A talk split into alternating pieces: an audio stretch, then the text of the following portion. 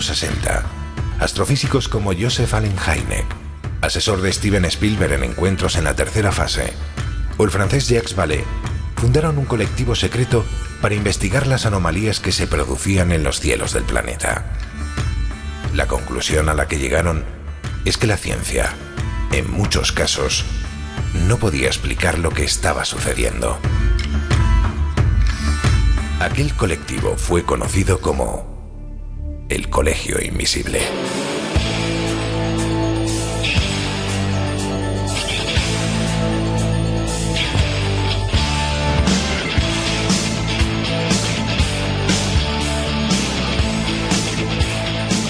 El Colegio Invisible, con Lorenzo Fernández Bueno y Laura Falcó en Onda Cero.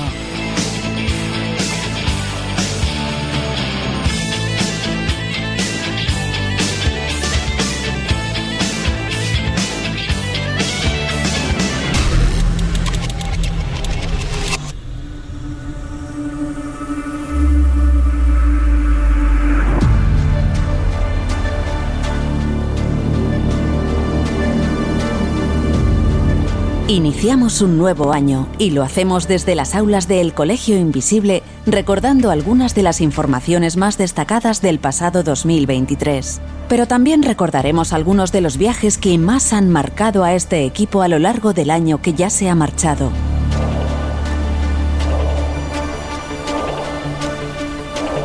Hoy será un programa muy especial porque a la luz del fuego de la chimenea vamos a viajar nuevamente con la imaginación. Iniciamos viaje.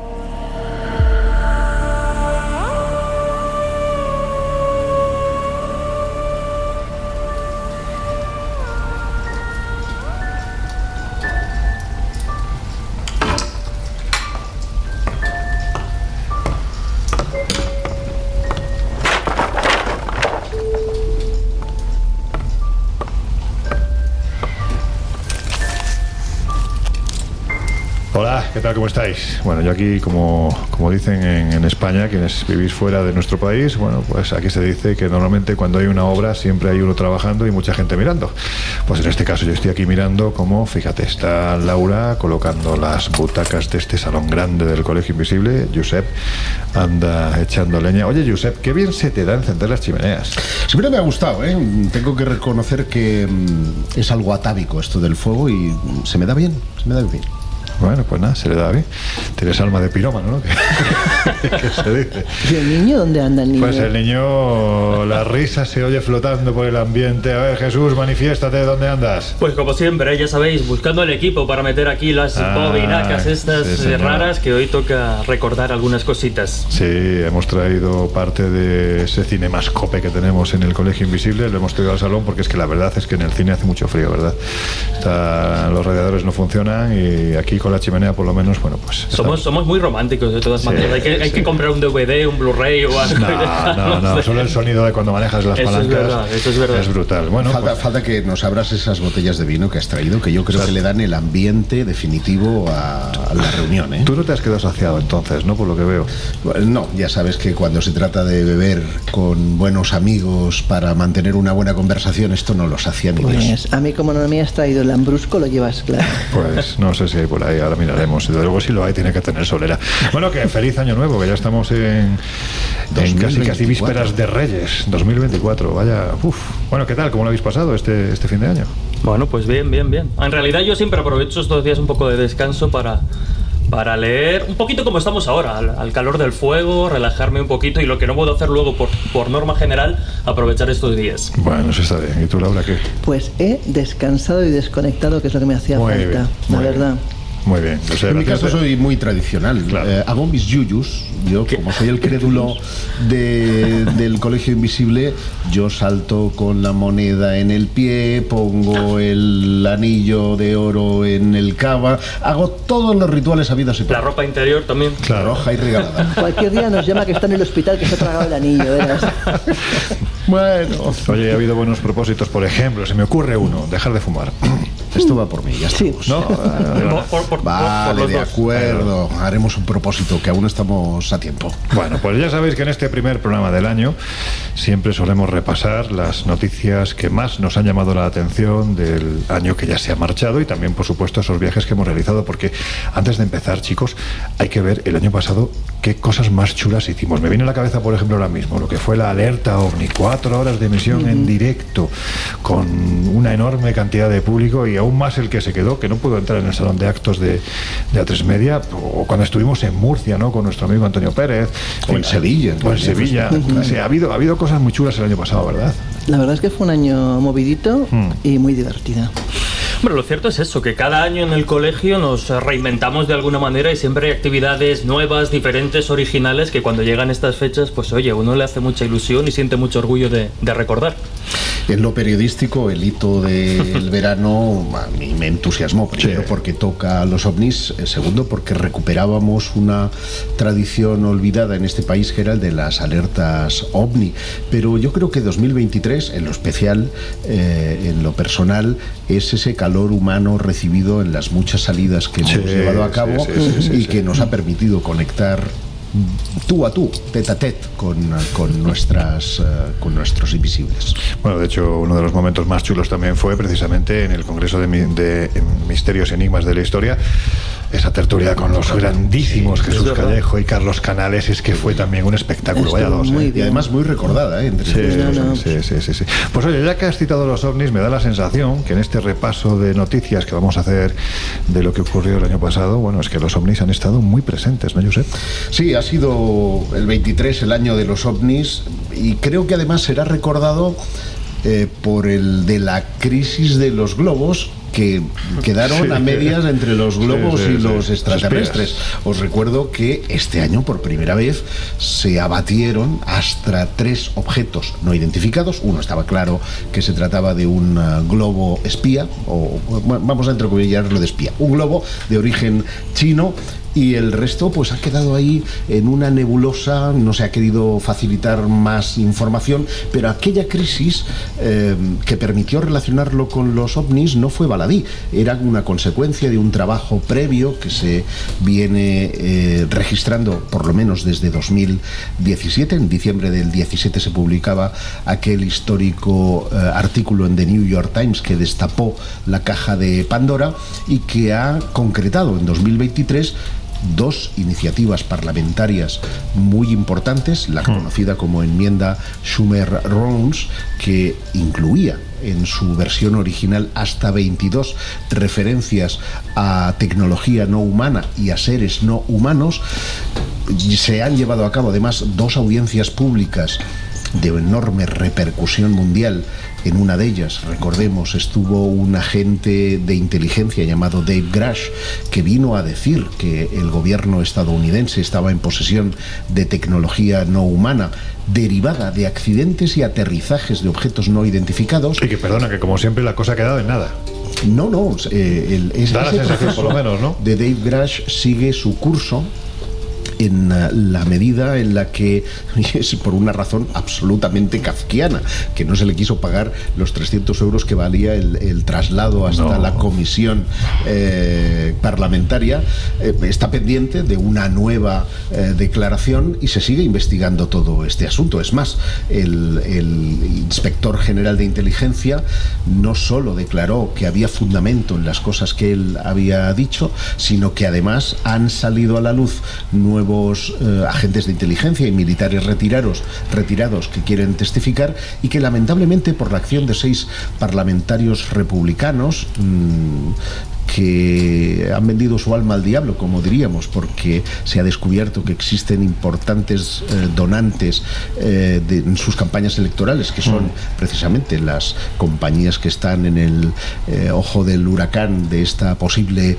eh, utilización de tecnología no humana, y han echado para atrás esa legislación que protegía a los chivatos, para decirlo así, ¿no? a quienes declararan eh, que efectivamente existían esos ovnis recuperados. Así que ese varapalo en la, en la divulgación no es el final. hay margen para que se sepa e incluso eh, con la creación de esa oficina de resolución de todas las anomalías o de, de anomalías en todos los dominios que ha cambiado precisamente de, de jefe, de director, nos eh, pone en una tesitura incluso más crédula en el sentido de que el responsable que hoy en día dirige esa oficina es abiertamente creyente y parece que puede abrir la espita de lo que ya se llama en Estados Unidos la gran revelación.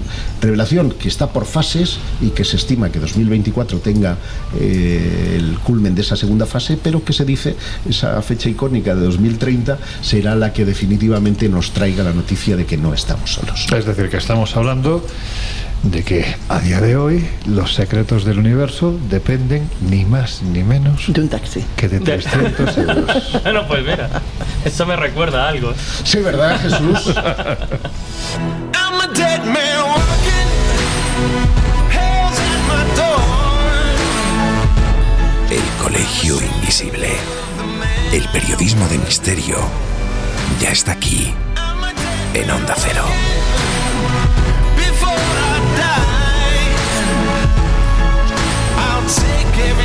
I can into the night and kill till I die.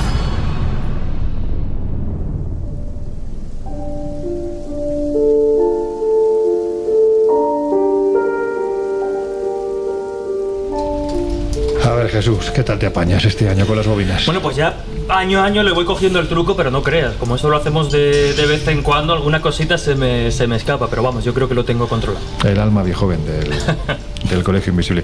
Bueno, Josep, él está colocando esas bobinas mm, precisamente porque tú ya le has dicho ese viaje que a ti especialmente te ha molado mucho del año pasado. ¿Cuál ha sido? Hombre, eh, a- a- hay muchos recuerdos de muchos viajes, Mm. eh, pero yo tengo un especial recuerdo, supongo que tú también, de aquel que nos llevó físicamente a Luxor. Estábamos justo delante del templo de Luxor, montados en un barco. No queríamos hablar de pirámides, porque lo que queríamos hablar era precisamente del más allá. Sí, queríamos sí, sí, hablar de fantasmas en el antiguo Egipto. Teníamos a un invitado ilustre, Yasser el Laici, pero fue imposible y perdimos todos los papeles. Además, de forma literal, porque el camarero se dedicó a recogerlos. Pues venga, dale a la palanca, Jesús, Venga. vamos a escucharlo. ha querido la casualidad que nos lo encontráramos con su esposa En una sala muy particular para nosotros. Claro, es lo que No voy a decir, por qué. Es, es que nos hemos encontrado en el único lugar donde uno puede ver un pene erecto en Egipto. Exacto.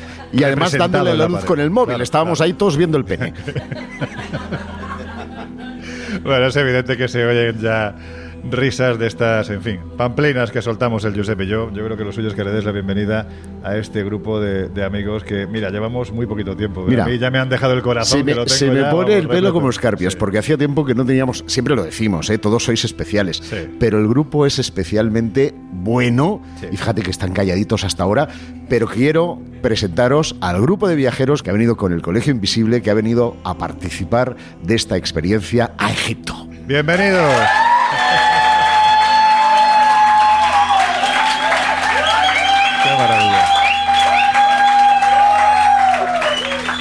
Qué maravilla, qué maravilla. Muchas gracias porque llevamos muy poquito tiempo haciendo este viaje. Estamos empezando, como aquel que dice. Y realmente, bueno, pues cuando parece que ya no caben más cosas ¿no? en, en el corazón después de tantos viajes, bueno, pues de repente se te cuela un grupito de gente que dices, madre mía, qué maravilla, qué gozada. Pero es que si alguien se coló hace tiempo, mucho tiempo ya, en nuestro corazón y tiene además un hueco importante, está a mi derecha, un poquito más cerca de lo que está a la orilla de los vivos. Y te voy a pedir que lo presentes. Pues sin duda, es un buen amigo, de verdad, de corazón. Es autor de un libro que nos ha regalado hoy a todos. Sí, señor. que lleva por título Éxodo al Edén y que hace un recorrido por la prehistoria de Egipto, porque él es antropólogo eh, especializado en el periodo predinástico, es decir, antes del primer faraón, antes de que empiece la historia de Egipto, es arqueólogo, eh, arqueólogo que aquí son egiptólogos, ha trabajado codo con codo con eh, antropólogos de la Universitat Rovira i Virgili en Cataluña, en Tarragona, en, en, eh, el departamento de antropología. Está haciendo ahora una ronda internacional por varios países dando conferencias. Ha estado con nosotros dándonos revelaciones extraordinarias acerca de la pirámide y de sus secretos, porque trabaja codo con codo también con su jefe, su querido... eh, es querido, demonio. No sé, que no sé por qué te Ya. ríes. No querido. Hawass. No es otro nuestro invitado que Yasser El Laiti.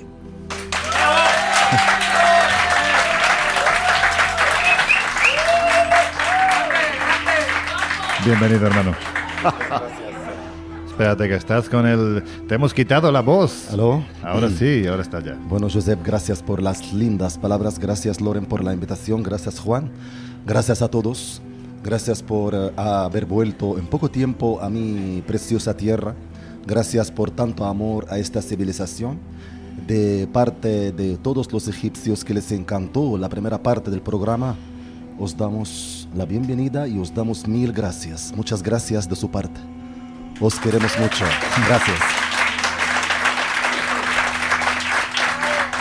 Sabes que, este cariño es absolutamente recíproco y, y bueno, pues oye, ya que hace un mes y medio estuvimos hablando, prácticamente dedicamos el programa íntegro a, a lo que se había descubierto, ¿no? En ese nuevo túnel de la Gran Pirámide. Cuéntanos cómo está ese asunto a día de hoy, ¿no? Eh, se ha descubierto ya por fin, se, se va a abrir, ¿cuándo? Porque hablamos por aquel entonces de que aproximadamente en un mes, mes y medio habría informaciones nuevas. Sí, eh, las ah, nuevas noticias que el robot que vamos a meter eh, dentro eh, ya está hecho. Ya es cuestión de tiempo que llega a Egipto y enseguida ya vamos a hacer esta, esta excavación, como la, como la ha llamado doctor Hawass, ah, excavación limpia, porque no queremos ya romper ah, mucho en este lugar, no queremos ya hacer daño. Eh, solamente vamos a hacer un pequeño agujero que cabe a meter este robot. Y como dije yo antes comentando que este robot tan avanzado tiene el poder de, de meterse como si fuera un palo, o sea que a través de un agujero muy pequeño. O sea, lo que es una cámara endoscópica, pasar. ¿no? Para entendernos, más o menos, ¿no? Sí, Vendría a más ser o algo menos, parecido. sí. Se mete dentro y automáticamente se hace, se, se remonta, mejor decir, Mm. se hace grande y tiene el poder de llegar eh, más adentro, haciendo los 9 metros la profundidad del túnel y va a llegar a esta pared para hacer un agujero y donde va a meter una cámara para ver o para descubrir qué hay atrás. Para que se hagan una idea, es como si fuera un Transformers. Es decir, Sí. entra como un palito, se monta él solo, tiene esa capacidad, avanzará hasta el lugar donde dices que hay una puerta débil. débil, frágil. Así mostraron las ondas de sonido, que es una puerta frágil.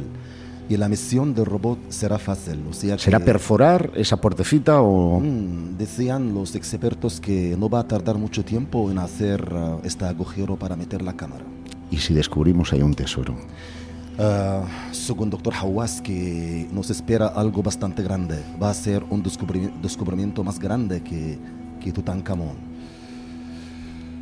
Uf, pues, pues estaremos atentos y, y con la amistad que tenemos, aprovechando la confianza, bueno, pues ya nos contarás, ¿no? Así Una antes- exclusivita y Sí, tal, ¿sabes? ya, vale. Nosotros mm, podemos incluso hasta dar bashish para, para que nos lo cuentes antes que a nadie. Bueno, am, hay vestigios, hay evidencias que la cámara eh, mortuoria de Keops no es esta cámara donde la gente ve hoy en día. Sí. Tenemos vestigios nuevos, muestran que la cámara mortuoria de Keops existe atrás de esta puerta. Pues estaremos muy atentos. eh, ya hablamos de ello hace un mes y medio, por lo tanto no vamos a centrarnos hoy. ni- yo diría que, por supuesto, no en la Gran Pirámide, tampoco nos vamos a centrar, por lo menos de forma profunda, en la religión ni en la cultura egipcia. Vamos a ir un poquito más atrás en el tiempo, pero antes, Josep, en el momento actual, un poquito más a la derecha de Yasser, hay otra persona a la que me encantaría que presentaras. Pues hablamos de un queridísimo amigo del programa que ha estado con nosotros en más de una ocasión. Me refiero a Juan Friedman. Él es CEO de Genesis Tours, la agencia de viajes que nos ha traído hasta aquí. Y además de ser un experto en arqueología bíblica, bueno, es un poco experto de todo. Tiene varios libros escritos precisamente acerca de estas cosas y ha sido, sigue siendo, y espero que sea por muchos años, colaborador de la revista Año Cero. Te acaba de llamar mayor, Juan. Yo no digo nada, ¿eh?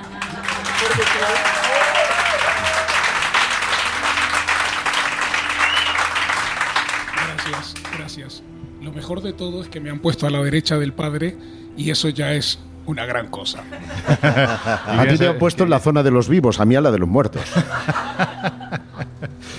Bueno, pues, ¿tú qué opinas, Juan? Toda esta movida que se está escuchando procedente de Egipto, vamos a ser un poco polémicos. Yasser, tápate los oídos. Mm, ¿Todo esto que estamos escuchando forma parte de una mega campaña de publicidad para que la gente venga más a Egipto o realmente estamos a las puertas de un gran descubrimiento? Hay dos cosas importantísimas.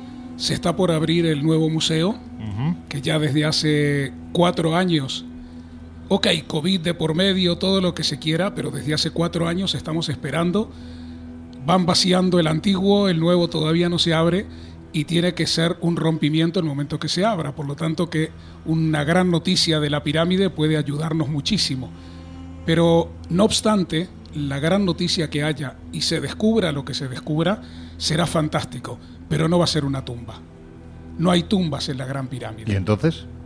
Entonces va a ser un descubrimiento que nos va a permitir avanzar muchísimo en todo lo que representa esa meseta en todo lo que representan esas tres pirámides. No hay tumbas en las pirámides. Las pirámides no fueron hechas, por lo menos las de Giza, no fueron hechas con la intención de tener un muertito adentro, ni siquiera para que la pirámide le sirva como una nave para transportarse aún más allá donde pueda estar durante el tiempo que haga falta y luego regresar. O sea, una especie de puerta metafórica, vamos a decirlo así, a otra exacto, dimensión, ¿no? Exacto. Ni siquiera desde ese punto de vista, sobre todo porque hay una cantidad de elementos y de técnicas que van mucho más allá de todo lo que se ha descubierto, donde sí hay muertos y donde sí hay sarcófagos y donde sí hay momias, pero lo más interesante de todo, lo más interesante por, por, por encima de todo, es que estas pirámides no fueron hechas de ninguna manera con la intención de poner ningún muerto. Y cuando quisieron imitar esas pirámides, jamás lo lograron. Cuando nos hablan que la pirámide escalonada de Saqqara es anterior a las pirámides de Giza, nos están contando un cuento. Es posterior, pero no lograron hacerla igual que la primera. No supieron ya cómo hacerla. Y por eso hicieron una escalonada que es muy fácil hacerla. Yo es que estoy dijiste viendo- que dijiste que No, no, no, no, tenía que escuchar. No, no hace No, falta no, que contestes. Yo te digo que por- lo decimos siempre, es decir, en el Colegio Invisible siempre decimos que barra libre en lo referente a opinión. Por lo tanto, mm, me encanta que expreses tu opinión. Ya sé, no te preocupes, no hace falta que levantes tanto el dedo. Venga, habla. Eh, nosotros, eh, Loren, cuando hablamos, nosotros hablamos ya según vestigios arqueológicos, no nos gusta nada Ciencia hablar. arqueológica. Sí, Claro, pero hablar, eh, tenemos un montón de papiros y tenemos sobre todo el papiro Wadi Garf, un papiro Mm. recién descubierto el año 2015. Eh, mm, pone eh, así en jeroglífico Mer Secret. Mer significa pirámide, Secret tumba. Las pirámides eran tumbas. La gran pirámide fue la tumba de Keops. Yo cuando te dije ahora que hay vestigios, que la tumba de Keops la vamos a descubrir pronto atrás de esta puerta, lo dije porque hay vestigios. Tenemos evidencias. Nosotros no hablamos antes de tener evidencias garantizadas. Yo creo que hechas. ambos dos, Yasser, permíteme que te interrumpa y además vamos a dejarlo aquí porque ya hablamos bastante de la Gran Pirámide en su momento y entiendo que hoy el programa va de otra cosa que también es muy interesante y que tiene mucho que ver con un trabajo que llevas desarrollando desde hace mucho tiempo y que, como ha dicho además Josep, está en este libro que tenemos encima de la mesa, Éxodo del Edén, subtítulo Los orígenes neolíticos de algunos conceptos religiosos y mitológicos en el Antiguo Egipto, escrito ni más ni menos que por el doctor Yasser al-Laif. Es decir, un hombre de etiqueta, de campo, de terreno, de arqueología. Creo que no estáis los dos eh, yendo eh, de forma paralela, sino que confluís en muchos aspectos. Bueno, bueno, bueno, bueno. Me traen muy buenos recuerdos. Y no por los fantasmas. No, no, no, no. Hubo, digamos que hubo una Conjunción. vamos a decir así, una prospección nocturna por el Luxor más canalla, vamos a decirlo así. En fin, el doctor Yasser El Laisi que conoce las bendiciones, pero también las maldiciones que tienen que ver con el Egipto del siglo XXI. Fue muy divertido, la verdad es que fue un viaje. De hecho, de los que hemos hecho a Egipto, y mira que ahora tenemos en capilla prácticamente muy dentro de muy poquito tiempo, un par de meses, tres. En Semana Santa nos volvemos para allá a un viaje completamente diferente a los que hemos hecho, pero yo este lo recuerdo con especial cariño. Fíjate, fue como todo muy muy tranquilo, el, la gente que vino era estupenda, siempre son estupendos, pero esta gente especialmente, no sé si tenía que ver porque estábamos fuera de temporada, porque fue viaje en mayo y también se notaba que Egipto es que, a veces en verano sobre todo se pone hasta arriba y no hay dios que, vamos, ni dioses egipcios, ni griegos, ni de ningún lugar, no hay dios que se pueda, por ejemplo, meter en una tumba, ¿no? No hay gente que se pueda meter en una, monta- en una tumba y hablando de meter, eh, A ver. u- A ver. u- última hora, van a meter eh, por fin eh, un robocito por las portezuelas de nuevo para descubrir qué hay detrás de la tercera puerta. Esto se ha anunciado el pasado día 5 de diciembre. Hay un silencio sepulcral acerca de lo que ya se ha encontrado y que me imagino se hará público en breve, pero por si acaso meto la cuñita para nuestros queridos invisibles. Pero eso es real, te quiero decir, vamos a ver, no lo dudo. No Lo- es lo informaciones. Zajijawas, Vale, pero te lo digo porque también estamos pendientes de esto prácticamente desde mayo del año pasado. sé, lo sé. Prácticamente desde mayo, la puertecita se iba a abrir, se hablaba de un robot tipo Transformer, ¿no? Que era una varilla que se metía por- a través de una cámara endoscópica, entraba en la galería esta de 9 metros, llegaba a esa puerta débil que llamaban, ¿no? Hacía el agujerito, se colaba, se desplegaba y empezaba a grabar. Pues llevamos desde mayo. Sí, pero la diferencia es que el anuncio es oficial, lo ha hecho Zajijawas y como siempre, pues dependerá de la televisión y del calendario de la tele. Tú seguro que quieres volver a Egipto, ¿no? Sí, siempre, Bueno, siempre. Bueno, siempre. bueno, bueno, bueno.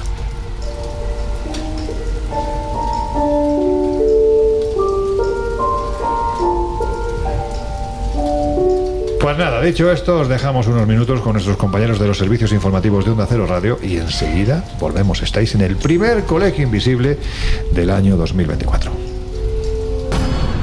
It's a long way to the finish line. Got a hard road ahead. Anybody gonna stand in my way is gonna wish they were dead. Cause I'm gonna take knocks in the rain. Any luck's gonna keep me from this door. En unos minutos volvemos a abrir las puertas del colegio invisible en Onda Cero. I'm gonna light like fire. I'm coming down like rain. I'm gonna break down barriers. I'm gonna play through the pain. I'm gonna rise like a phoenix. I'm gonna fight through the flame. The devil won't drag me down. Cause I'm done. I'm all done playing games.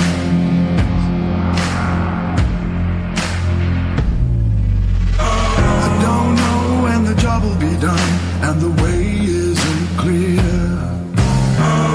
Gotta stand against what I know's wrong, gotta face all my fears.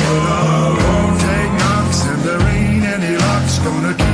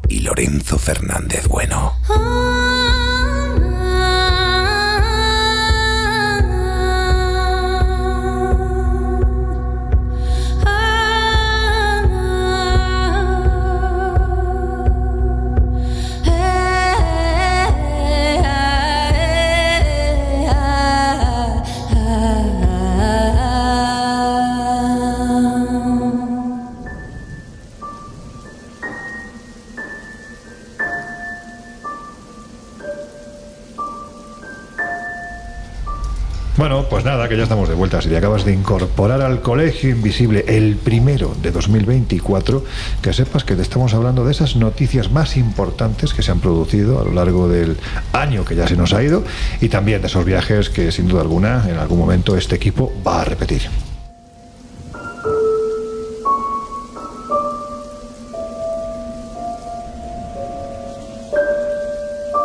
Y ya que estamos hablando de informaciones, Laura, mm, de todas las que ha habido, y mira que ha habido, ha sido un año bastante, bastante suculento. muchas, muchas noticias. ¿Verdad? En cuanto a informaciones vinculadas a lo raro. Nosotros siempre decimos lo mismo. Lo raro va desde las fronteras de la ciencia a las fronteras de la historia. O sea, es que nos interesa prácticamente todo. Pero si tuvieras que quedarte con una, ¿cuál sería?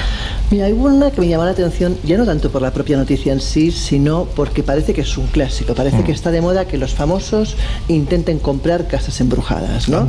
Hombre, eh, tenemos casos muy claros, como por ejemplo, bueno, Woody Allen fue un caso muy divertido porque quería comprar Cadarío hasta que llegó a Venecia y se enteró de la historia del edificio y dijo que, que no lo compraba. Se largó. Pero luego hay gente, por ejemplo, pues como la casa de Lori, que fue comprada por Nicolas Cage, que la vendió hace no demasiado, pero la tuvo durante varios años también en propiedad.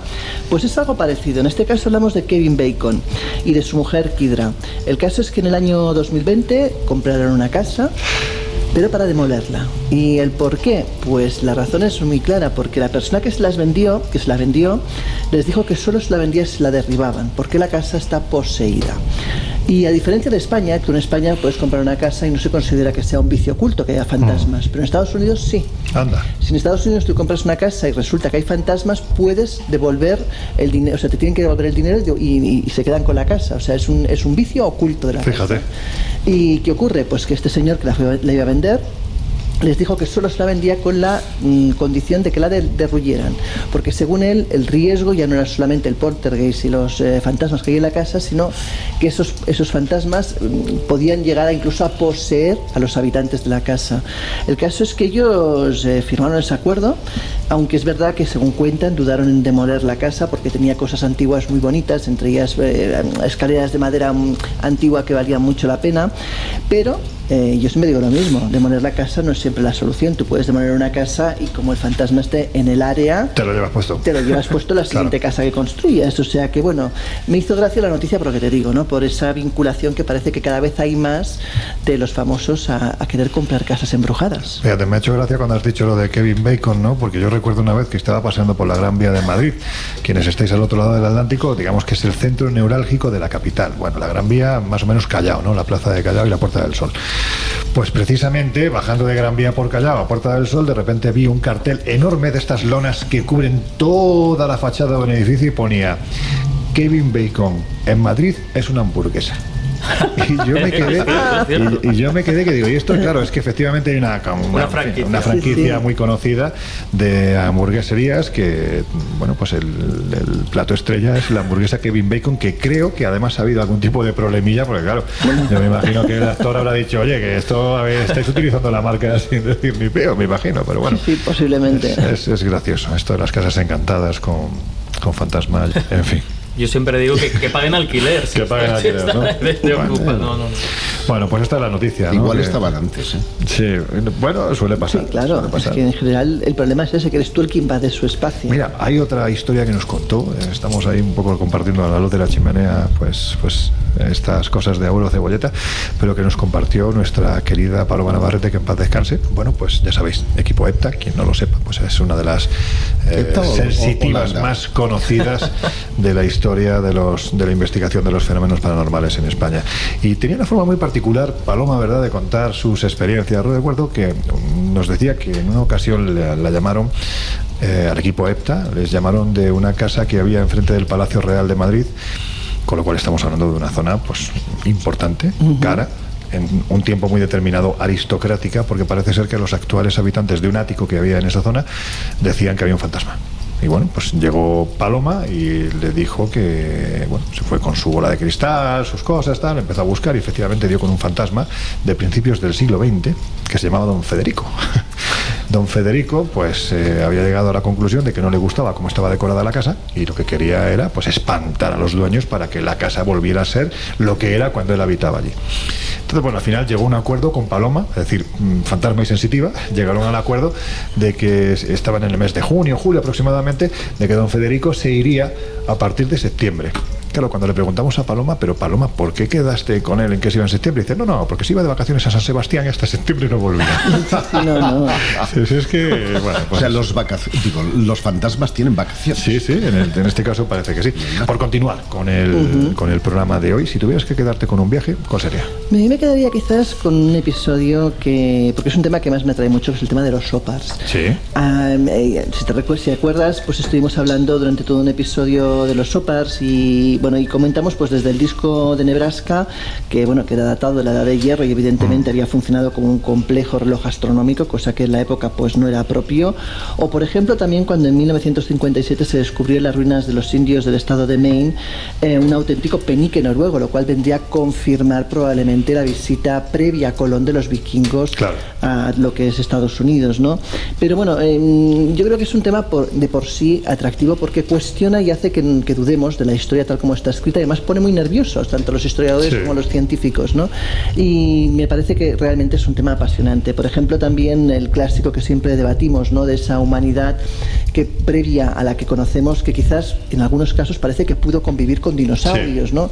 Esa eterna cuestión en la cual hay muchos fakes, pero también hay cosas que nos han demostrado que sean fakes y que hacen realmente dudar sobre eh, si en algún eh, lugar del mundo, en algún lugar recóndito, realmente esa coexistencia fue posible, ¿no? Claro, estábamos hablando más, más bien, ¿no? No de que el hombre haya viajado al tiempo del dinosaurio, que eso es imposible, sino que realmente haya evolucionado o involucionado una especie de megafauna muy parecida a esos saurios que estaban en un entorno muy determinado y que fueron vistos y representados, ¿no? por la- representados, por la gente de- evidentemente.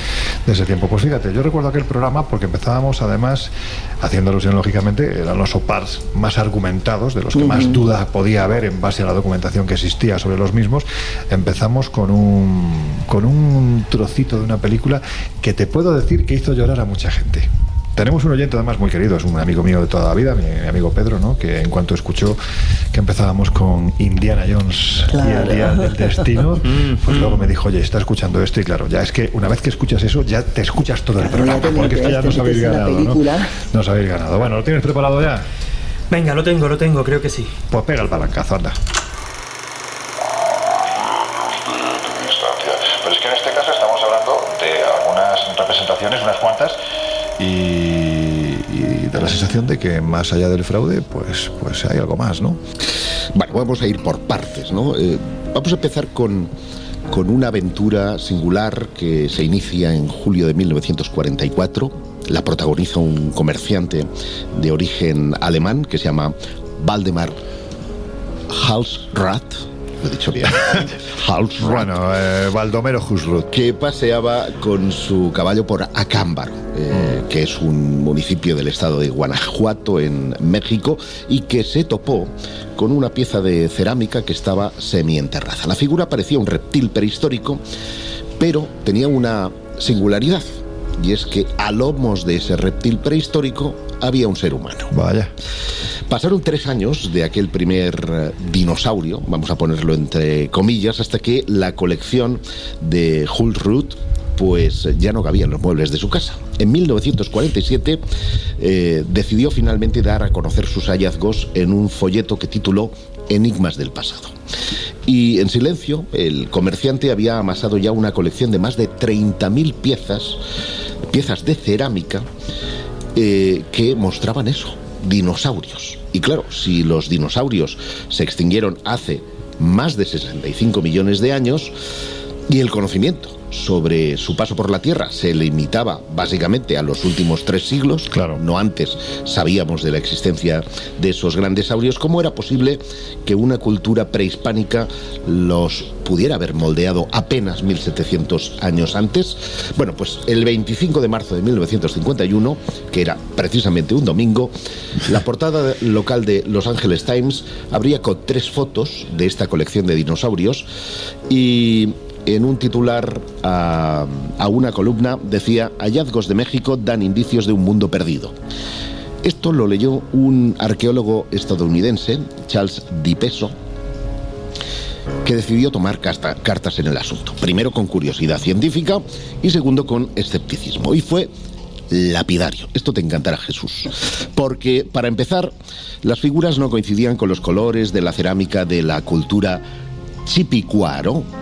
Eh, el asentamiento eh, Purepecha eh, había sido poblado, este es el asentamiento que había sido poblado precisamente en la zona de Guanajuato, tampoco presentaban pátina, daños o erosión lógica de los siglos bajo tierra y las figuras fueron encontradas en pequeños grupos a un par de metros bajo el suelo. El argumento final de Dipeso es especialmente brutal. En su segundo informe asegura que una familia local había admitido ser el eh, productor precisamente de estas piezas. Si quieres, vamos con otro de los enigmas, mm, vamos a llamarle de grandes saurios. Pero ¿no? perdona, entonces estamos hablando de que a Cámbaro se determinó que era un fraude. Es un fraude. Y sin embargo, allí están expuestas en el Museo de Guanajuato y además con el aval del informe que realizó eh, Charles Hapgood eh, de Headwell Packard, donde se decía que tenían una antigüedad, bueno, cuanto menos curiosa, tres mil y pico años. Bueno, no eran Te 45 recuerdo que millones de años. era el que también sostenía Sí, sí, que el sí, mapa de sí. Eh, mostraba las... eh, Totalmente de acuerdo, pero el informe sí es cierto que lo hizo HP. Eso sí es cierto. Bueno, en fin, eh, curiosidades, ahí dejamos y que cada uno elija la opción que desee. Eh, es similar al caso del doctor Javier Cabrera, que tú bien conoces, Loren, y sus famosas piedras de Ica, quien a mediados de los años 60, pues también empezó a reunir piedras talladas que probaban, a su juicio, la existencia de una civilización anterior a la nuestra, más avanzada, y que habría convivido también con los dinosaurios. Más de 11.000 piedras eh, llegó a reunir este doctor que abandonó la medicina para dedicarse en cuerpo y alma a lo que él denominó sociedad gliptolítica. Esto es muy curioso, porque él entendía que eso eran gliptolitos eh, del, del pasado con avanzados conocimientos y que conviviría con los dinosaurios. Pero resultó que uno de los conseguidores de estas piedras, Basilio Uchuya, con el que también he tenido oportunidad Ah. de hablar y entrevistar en alguna ocasión, firmó un documento en 1975 donde declaraba ser el autor de las piedras de Ica. Y lo que es aún peor. Hombre, claro, ¿cómo lo iba a hacer? Sí, hombre, claro, porque le acusan de guaquero, pero lo que es Claro, aún peor. y se va a la cárcel. La ley te dice que si tú guaqueas una tumba, inmediatamente estás haciendo un expolio, te vas a la cárcel. Por lo tanto, tengo que decir que. Te que voy a dar algo, un dato no, menos conocido. Es un fraude es que menor. en 1981, Alexionetti, que es buen amigo de ambos, consiguió de Uchuya dibujos de la mano del doctor Cabrera que eran los encargos de lo que tenía que esculpir. Y esto, desde luego, ya pone eh, auténticamente en solfa todo el asunto de las piedras de Ica. Esto es un debate que está saliendo un melón muy, muy chungo, ¿eh? porque yo creo que con Cabrera no se le trató especialmente bien, ni desde la arqueología peruana, ni desde la investigación española. Y Podría yo- y citarte yo creo- también el estudio de París. Y sí, bueno, pues yo también te puedo citar el estudio que hicieron los eh, señores que publicaron el libro de las piedras de Ica en Sirio. Y esto sí, que- eh, de la editorial Sirio, quiero decir. Sí, claro, si no se, puede, se puede confundir. No, no, porque estos, estos estuvieron muchas veces allí y no recuerdo el nombre, pero en fin, estuvieron much- muchísimas veces en, en Ica y llegaron a conclusiones interesantes porque además la, la- la analítica que realizaron era analítica bajo, eh, pues, por ejemplo, mediante eh, carbonatos de deposición, termoluminiscencia, es decir, no era carbono 14. Y llegaron a conclusiones verdaderamente interesantes. Yo creo que en Ica tenemos una balanza bastante peculiar entre lo que es el fraude puro y duro y lo que podría ser eh, algo aparentemente real. Y yo siempre he mantenido que algunas piedras Claro, de Ica claro. pueden ser reales, pero desde luego no las que muestran dinosaurios, ni las que muestran cirugías. Pues fíjate, yo ni era las que, pensaba que menos te- opción tenían para ser reales hasta que nos encontramos en el norte de Perú, en la frontera con Ecuador, escenas de arte rupestre de 11.000 años de gente cazando dinosaurios. Mira, esta era precisamente una de las probables, es decir, una de las que tú en tus libros y en tus documentales aseguras que es una paleoyama, y yo en cambio digo que eso es un puñetero diplodocus, ¿sabes? Bueno, yo creo que es una involución de los grandes saurios que llegaron a convivir con los seres humanos al punto de que les sirvieron de papeo, básicamente. Claro, pero Y esto podría ser lo que representaban las piedras de Ica. No podíamos, no tendríamos por qué remontarnos 65 millones de años atrás. Y es que con remontarte 10, 11 mil años es más que suficiente cuando vivía la megafauna en estos lugares. Pero al hilo precisamente de esa megafauna hay un último eh, bicho que te voy a proponer, os voy a proponer, que es un dinosaurio que está esculpido en el templo de Ta Prom, en el complejo de Angkor, en Camboya, o la antigua Camboya, y que constituye una, eh, bueno, el- el- el- el- digamos, el saurio constituye una anomalía porque es claramente, y vamos a colgar alguna imagen para que lo vean también nuestros invisibles, un estegosaurio. Bien, déjalo ahí, déjalo ahí. Vamos a terminar esta media hora en todo lo alto porque hay que decir que un querido compañero ha estado precisamente en este templo y observando este supuesto dinosaurio y nos va a contar alguna que otra cosa en la segunda hora del Colegio Invisible. Ahora os dejamos en la compañía de los servicios informativos de Onda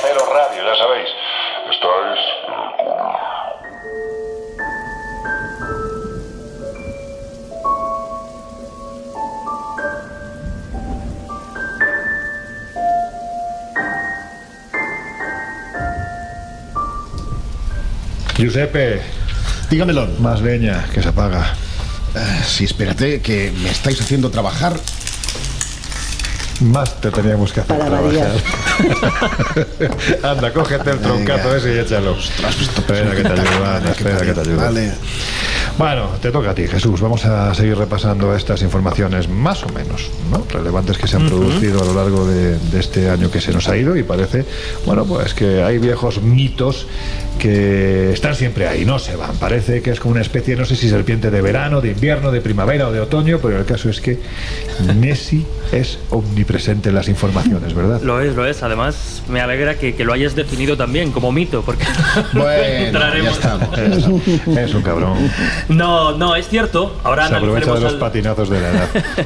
Ahora analizaremos al, al detalle, pero claro, en aquel momento, entre los días 26 y 27 de agosto de este año que acabamos de despedir, de 2023, la noticia, como cada cierto tiempo, como cada, iba a decir cada verano, pero por no pillarme los dedos, diremos que cada ciertos veranos, pero de forma recurrente, eh, las informaciones sobre Messi vuelven a la, a la actualidad. Y claro, la, la noticia se vendió como el estudio o la búsqueda más importante de este legendario monstruo en el lago Ness de los últimos 50 años. Ahí es nada, y se han hecho. Hemos hablado, cuando hemos hablado de este tipo de, de misterios, eh, que son muchas las ocasiones en las que, de manera más eh, rigurosa, más científica o de forma un poquito más anárquica, se ha intentado buscar evidencia de este, de este monstruo que, que se ha convertido en un icono ¿no? de todo lo que tiene que ver con, eh, con la zona. Pues bien, como decía, los días 26 y 27 de agosto, el lago Ness acumuló, convocó a unos 200 voluntarios eh, de todo tipo de perfiles. Teníamos a investigadores experimentados,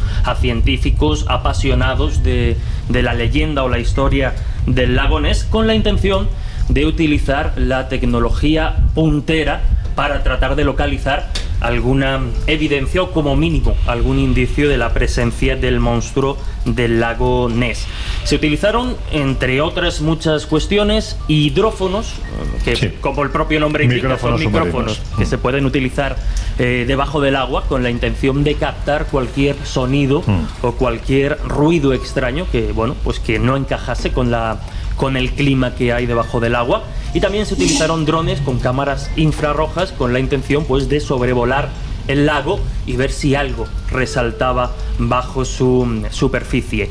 Como digo, fueron pues eso, casi 200 personas las que fueron hasta allí, se montaron muchos grupos y lo curioso, lo llamativo es que al margen de utilizar la, la tecnología que se empleó en aquel momento, eh, según algunos especialistas, a los que bueno, en, en su momento yo tuve oportunidad de, de consultar, gente que ha trabajado como sonarista, que ha trabajado en la Armada y que conoce muy bien la tecnología que, que se utilizó en aquel momento, pues dijeron que quizá no era la más oportuna en un momento dado para eh, buscar al monstruo. Es cierto que se obtuvieron algunos sonidos y algunos ruidos difíciles de clasificar, pero lo cierto es que cuando uno utiliza el debajo del agua es muy difícil tratar de identificar eh, a qué demonios pertenecen esos eh, sonidos. No quiere decir que no pertenezca a algún ser extraño que pueda habitar bajo las aguas, pero estamos incapacitados a día de hoy para saber si procede de a qué distancia, de dónde, de qué bicho puede proceder esto. Entonces ahí ya nos encontramos, digamos, digamos uno de los inconvenientes ¿no? para tratar de localizar a Nessie. Y por otro lado, antes hablábamos precisamente al hilo de los opars de la megafauna. Eh, bueno, hay muchas teorías, pero la más común es que Nessie se trataría ni más ni menos que de un plesiosaurio. Bueno, pues parece ser que si aplicamos cierta lógica al uso de infrarrojos, sería muy difícil, al menos en- desde la superficie, con estos drones, captar alguna señal térmica que nos dé señales de la presencia del plesiosaurio, porque si partimos de la base de que es este tipo de bestia, eh, estaríamos seguramente ante un bicho de sangre fría, es decir, se adapta como tal a la temperatura del lago, por tanto una cámara infrarroja desde arriba no debería darnos demasiadas pistas, porque si él tiene la sangre a la, a la temperatura bajo el agua, eh, no se va a apreciar demasiado Y aún con así quiero recordarte que una de las cámaras montada sobre un dron detectó cerca de la costa una masa informe. Quiero decirte que a veces los mitos tienen esas cosas que dejan pistas de realidad. Sí, es curioso que no dejase huella desde los inicios y durante todo el periodo de la Segunda Guerra Mundial hasta que de nuevo con las películas de ciencia ficción se, se alimenta este, Bueno, este mito. mucho. Pero como bueno, como decíamos, ¿no? Un mito eterno de alguna forma que, que cada cierto tiempo vuelve y es verdad que, oye, mm, al margen de resultados, esta investigación tuvo su aquel y sí que, mm, bueno, pues ha sido bastante importante porque llevábamos años sin afrontar algo de estas características. Hay gente de sesudas universidades que siguen empeñados en invertir mucha pasta para encontrar algo que según Jesús Ortega es un mito. Ah, bueno, se me ha olvidado un dato. Dale, dale. Eh, claro, la investigación venía patrocinada por el propio Museo del Lago Ness, eh, que Sí. llevaba cerrado unos cuantos años. Eh, la, la- la inversión ha sido de casi Sí. 2 millones de euros, por Oh. tanto, habrá que hacer algo para recuperar ese dinero invertido Bueno, en pero te- reformar te- el te museo. recuerdo que hay Tal vez el museo, pero el turismo en Escocia funciona sin necesidad de ese Bueno, tipo de no, no, campañas. No, no, no, no, de hecho hay porcentajes bastante altos de lo que eh, supone la visita al lago Ness en lo que es a niveles turísticos. Ahora mismo no tengo el dato, pero lo podemos poner en redes te, te- sociales. te recuerdo simplemente que el proyecto Lodge Nest Project eh, está auspiciado por la Universidad de Hertfordshire y lleva mucho tiempo metiendo pasta y además con una intención totalmente escéptica, es decir, demostrar que lo que hay allí no es precisamente lo que se busca, aunque ellos mismos dicen, ojo, de este porcentaje 100%, pues a lo mejor tenemos un 4 o un 5% que, jolines, ostras tú. Pero bueno, que puede ser una vaca gorda que se ha metido porque, la- la- oye, la vaca peluda, la vaca, claro, la vaca Sí, que escocesa, es típica de Escocia. es la vaca peluda es un pedazo sí, vaca no, que no, flipas. ya, O sea, es un bicho que se mete en el agua y nosotros que no estamos acostumbrados a esos tamaños es Nessie o, o un elefante. O sea Pero yo que. no creo que una vaca se meta a hacer submarinismo. Bueno, alguna oveja que también son tamaño XL se ha metido en el agua, ¿eh? Sí, sí, sí, sí. O sea que bueno, pues ya está. Que hemos tenido ya, que se me olvida decirlo, hemos tenido ya la primera tos del año de Josep Guijarro, ha sonado hace un ratito. La primera tos del año ya la tenemos con nosotros. Así que nada, vamos a contabilizar. Pido a nuestros queridos oyentes que cuenten las toses que Josep va a soltar este año, a ver si así conseguimos hacer un poquito de presión. Mejor las pes las, las que, a ver qué vas a déjalo. Bueno, venga, pues eh, ahora seguimos con más burradas, pero de momento vamos a quedarnos con ese viaje que tú volverías a repetir. A ver. Pues mira, como me quedé con tan mal sabor de boca de nuestra última visita a, a Francia, Mm. Eh, bueno, pues he decidido remitirme a, a otra visita que hicimos anteriormente a este país, concretamente a la zona de Montsegur, que es el Mm. sitio icónico donde hace ya unos cuantos siglos se llevó a cabo la, la- la- iba a decir la clásica, pero en realidad la terrible cruzada Sí. albigense, la cruzada contra los cátaros, con todo lo que, lo que implica y con todo lo que supuso en su momento para la, la iglesia. Los cátaros, por su propuesta alternativa de la, de la vía religiosa, habían captado la, la atención de gente de mucho dinerito por aquel entonces, entre otras muchas cosas, obviamente, pero a la iglesia aquello no le gustó y decide organizar una cruzada que tiene, bueno, como momento álgido esa quema, ¿no? En la que muchos cátaros se, se lanzaban de forma voluntaria a la hoguera. En aquel episodio no solo hablamos de catarismo, sino de otras muchas herejías, algunas más antiguas, otras más contemporáneas, y ya digo, por ser un tema que especialmente me interesa, eh, por haber visitado, entre comillas, por primera vez aquel lugar y hacerlo Claro. en vuestra compañía, que además eh, ahí ir siempre con, con Giuseppe es garantía de, de aprender y disfrutar, pues me he quedado con ese viaje. Es garantía de descubrir que los mitos pueden ser reales, ¿verdad? El ir con Josep. pues venga, pega a la palanca. Venga.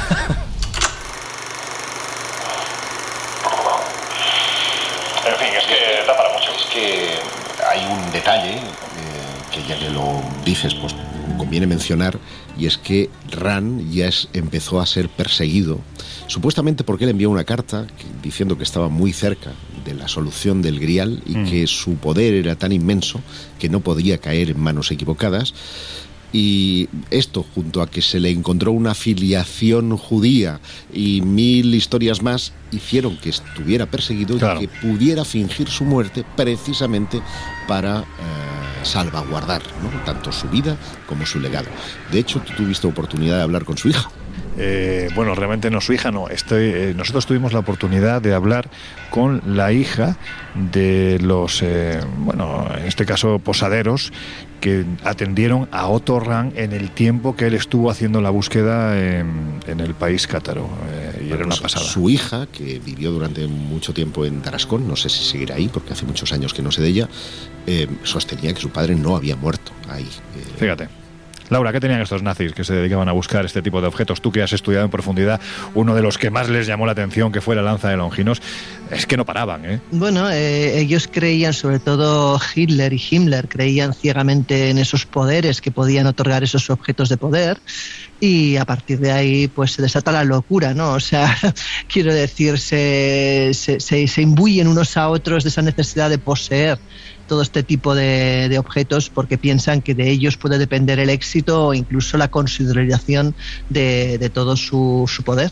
Claro, aquí la cuestión es, y yo os hago esta pregunta a modo de reflexión, que no sé si valdría precisamente para cerrar el Colegio Invisible de hoy, pero nos vamos a adelantar, ¿no? Y es, claro, si esta gente buscaba este tipo de objetos en el país cátaro, estamos hablando de que la búsqueda, o la custodia en este caso, se produce desde prácticamente bien entrado el siglo XII hasta prácticamente bien entrado el siglo XX, con lo cual hay mucha gente que se ha interesado por lo que allí supuestamente había. Pero os pregunto, ¿había alguna prueba, vestigio o argumento que avalase que esa búsqueda de, entre comillas, el grial, fuese lo que fuese, en la forma que fuese, podía haber estado allí? Sí, eh, de hecho hay toda una mm, movimiento migratorio que se produce desde Bulgaria, donde curiosamente, como nos recordaba Laura, nace el movimiento Bogomilo. Claro. Durante la Edad Media, insisto, hay un montón de gente que mm, se muda hacia el Midi francés porque van en busca de lo que llaman el nasí. El y el nasí es un descendiente de Cristo. Entonces, ¿puede tener esto que ver con la dinámica del grial como linaje? Bueno, es una posibilidad y por lo tanto, no tanto eh, pensando en el objeto físico que custodiamos nosotros en, en Valencia, ¿verdad? Porque ese es el verdadero grial, eh, sino más bien como linaje.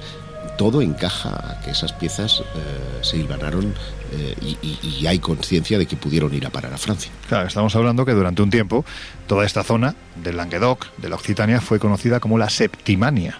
La Septimania era un principado judío que estaba gobernado por el Nasi, que se llamaba, eh, uno de los, bueno, en fin, hubo varios, pero el más conocido era Makir Natronai David.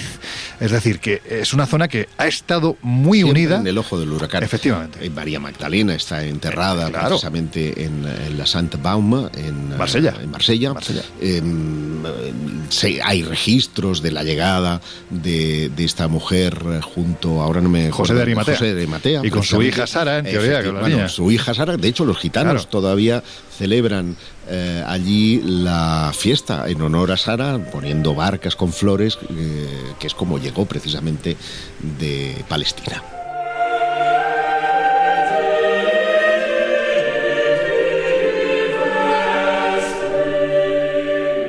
Bueno, pues eh, como hemos hecho en otras ocasiones, ya sabéis, eh, cuando tratamos temas como, como el de hoy, que tienen una profundidad tremenda, intentamos ir a aquellos que saben mucho más que nosotros de estos asuntos. Y ese es el caso, Laura, de nuestro siguiente invitado. ¿Quién es? Pues mira, hablamos de Óscar Fábrega, es licenciado en Humanidades, amante de la filosofía y de la antropología y, según afirma, crítico y escéptico por definición. Actualmente dirige junto a Raquel Berenguel el programa de radio Tempus Fuji de Candil Radio en Huércal, eh, en Almería. Y publica virtualmente las revistas Clio Historia, El Ojo Crítico, además de colaborar con otras muchas como Más Allá, Muy Historia o Enigmas de Año Cero.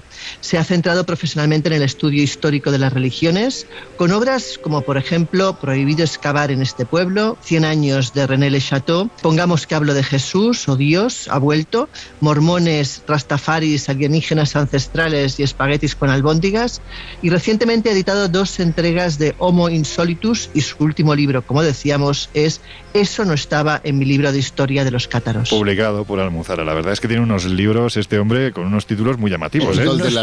y unos títulos, Sí, unos sí, sí. títulos que parecen también un trabalenguas. Bueno, el de los espaguetis con albóndigas, ya sabéis, es el casto este, el, es el... Él lo lleva tatuado, de hecho, al es el, monstruo. el del monstruo de, de la, del- el espagueti volador que es de la de los pastarrafistas, ¿no? Sí, es una, una, una- religión una manera esta- de parodiar precisamente. Claro, claro, esas- claro. Y hay que decir que es de la, de la escuela de Jesús. No de Más- Jesús de Nazaret, sino de Jesús. Más bien yo de su escuela, ya quisiera yo estar al Sí, nivel sí, de, de, de Oscar. Es un hombre con un punto escéptico muy interesante, tal y como refleja en sus libros, y de hecho ha conseguido, bueno, pues a través de sus investigaciones, eh, revisar algunos asuntos que se daban por muy claros y que resulta que estaban llenos de oscuridad. Quizás un- uno de ellos fue precisamente el de, el de Rennes-le-Château, ¿no? Y le hemos mandado, pues, varias preguntas, precisamente, ya que su último libro va de este asunto, le hemos mandado varias preguntas y, y, Laura, pues, pues eso, ¿qué, qué le hemos preguntado? Pues mira, le hemos preguntado eh, lo siguiente. ¿Es para tanto el enigma que supuestamente hay detrás de los cátaros? Yo creo que era la pregunta principal y esto es lo que él opina. Pues depende de cómo se mire. En efecto, eh, en torno a los cátaros existe un gran enigma. Un gran enigma mm, más que nada porque apenas tenemos información sobre ellos fidedigna y que no esté sesgada, ya que las principales fuentes de información procede de sus perseguidores, de la Iglesia Católica y especialmente de la Inquisición, de la Inquisición francesa, que eh, durante décadas se encargó de recopilar bastante documentación y, sobre todo testimonios de cátaros y de simpatizantes del catarismo. Pero realmente eh, el, enigma no es tan complejo como parece. Es decir, eh, desde su desaparición, y especialmente desde mediados del siglo XIX, se han vertido ríos de tinta sobre el catarismo y se ha creado eh, una serie de contenido bastante legendario que es lo que ha hecho que para muchos esto del catarismo sea un gran enigma, cuando realmente no lo es. O sea, lo es a nivel histórico, pero no lo es en- en- si lo vemos desde la perspectiva de los temas y los, y los subtemas que se han vertido del mundo del misterio. Sabemos mucho sobre los cátaros, sabemos cómo fueron, sabemos en qué creían, sabemos cómo vivieron.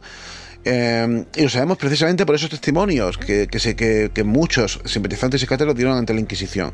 Es verdad que están bastante sesgados porque muchos de ellos fueron eh, obtenidos mediante tortura, pero lo suficiente como para formarnos una idea bastante completa de quiénes fueron estas gentes que durante cerca de tres siglos eh, deambularon y coexistieron de una manera relativamente pacífica con los cristianos, que no con la Iglesia Católica, que sí que es verdad que desde un primer momento se mostró contraria a esta herejía, que sin duda alguna lo fue.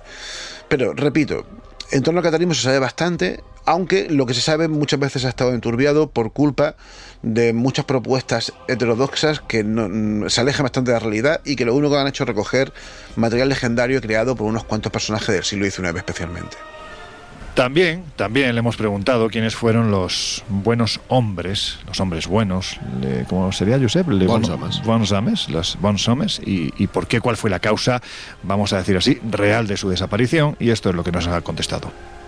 Los buenos hombres y las buenas damas, claro, fueron un movimiento religioso que mm, se expandió especialmente por la zona de Occitania, por la zona, sobre todo por la zona oriental, suroriental de Occitania, la que, la que linda directamente con la actual Cataluña, pero que también tuvo manifestaciones en otros puntos de Europa, especialmente en el norte de Italia, y por motivos bastante parecidos. Se trata sin duda de una herejía, en el buen sentido de la palabra, eh, que llegó a formar toda una iglesia, una iglesia perfectamente estructurada, compartimentada, dividida geográfica y territorialmente, con obispos, con una implantación masiva en, determinadas zonas de Occitania, hasta el punto de que llegaron a estar por completo aliadas con el gran poder de esa región. Esa región que en ese momento no pertenecía a Francia, al, reino de Francia, sino que era relativamente independiente, pese a que estaba también sometida, como, como sociedad en aquella época, a relaciones feudales, eh, en este caso precisamente con, la corona de Aragón, de la que, eh, a la que rendían tributo feudal. ¿no?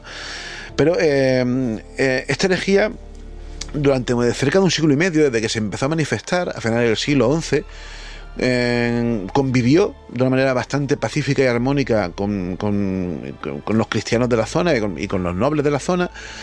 eh, incluso con el propio clero de la zona, que eh, llegó a simpatizar con, con los cátaros, tanto por su forma de vida como por sus propuestas religiosas. Pero llegó un momento en el que, eh, por un lado, por la acción del rey de Francia y por otro, y sobre todo, por la acción del Papa de Roma, la cosa se complicó bastante para ellos. En- por parte del Papa de Francia, porque el- era el gran tesoro que aún le faltaba por conseguir, ¿no? Toda Occitania. Y eh, la excusa religiosa le sirvió a, este monarca para finalmente eh, conseguir eh, esa, anexionar esas tierras que tanto anhelaba. Desde el punto de vista religioso, para el Papa, para el Papa Inocencio II, que fue el que, el que proclamó la cruzada contra los cátaros, porque sin duda que ello representaba un, un grave peligro para, para la hegemonía religiosa y espiritual de la Iglesia Católica en Europa. Estamos hablando de una herejía en el pleno corazón de Europa, justo en una región eh, a medio camino entre Francia, España e Italia, y que además tenía bastante pinta de que se iba a, a ex- a expandir y a extender, ¿no? Así que, desde su perspectiva, claro está, es comprensible que acabasen siendo perseguidos a sangre y fuego. Eso sí, la cruzada no fue, no representó el exterminio definitivo de los cátaros. Consiguieron sobrevivir bastante mm, em, diezmados y en casi la clandestinidad eh, cerca de un siglo, pero finalmente, hacia 1321, Desaparecieron por completo ahí y pasaron, y eso es interesante,